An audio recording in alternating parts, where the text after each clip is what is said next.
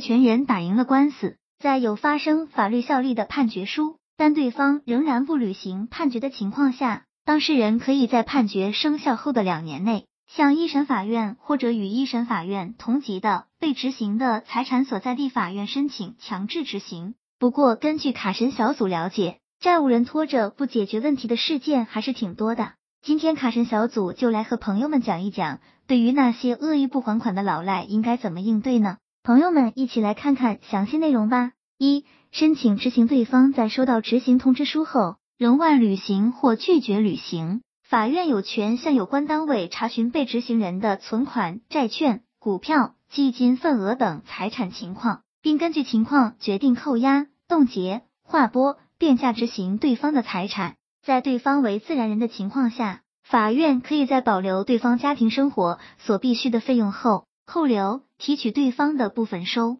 入。针对个人，朋友们可以做的有：一、向对方所在的单位、村委会、居委会以及邻居、亲朋好友进行询问其家庭收入、房产、车辆等情况；二、对方住所的银行、工商行政管理、房屋产权管理等部门进行调查银行存款。股票、有价证券、到期债权以及开办企业等。三、对方下落不明的情况，到其户籍所在地、住所地的公安派出所、工作单位、居委会、村委会、亲朋好友、邻居调查其下落。针对公司，朋友们可以做的有：一、在人民银行调查开户登记情况，商业银行调查银行存款；二、在国土资源部门调查土地、矿产；三。在房屋产权管理部门调查房地产；四，在工商行政管理机关调查股权、投资权益、商标注册、专利；五，在公安车辆管理部门调查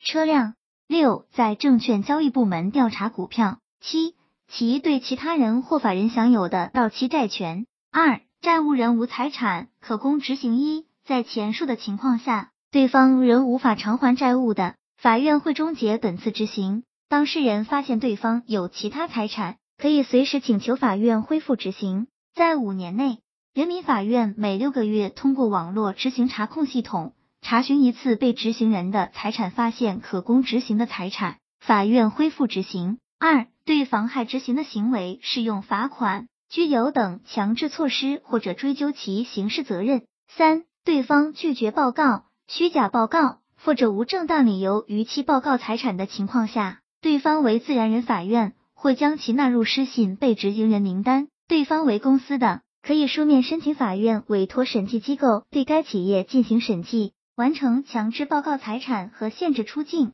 在征信系统记录，通过媒体公布不履行义务信息等威慑执行措施。四，在对方不履行义务且隐匿财产时，法院有权发出搜查令，对对方及住所或财产隐匿的进行搜查。五，当事人还可以向人民法院书面申请发布悬赏公告，查找可供执行的财产。悬赏公告会载明悬赏金的数额或计算方法、领取条件等内容。悬赏公告会在全国法院执行悬赏公告平台、法院微博或微信等媒体平台发布，也可以在执行法院公告栏或被执行人住所地、经常居住地等处张贴。当事人申请在其他媒体平台发布，需自愿承担发布费用。三、通过刑事途径解决对人民法院的判决有能力执行而拒不执行的，构成拒不执行判决罪；情节严重的，处三年以下有期徒刑、拘役或者罚金；情节特别严重的，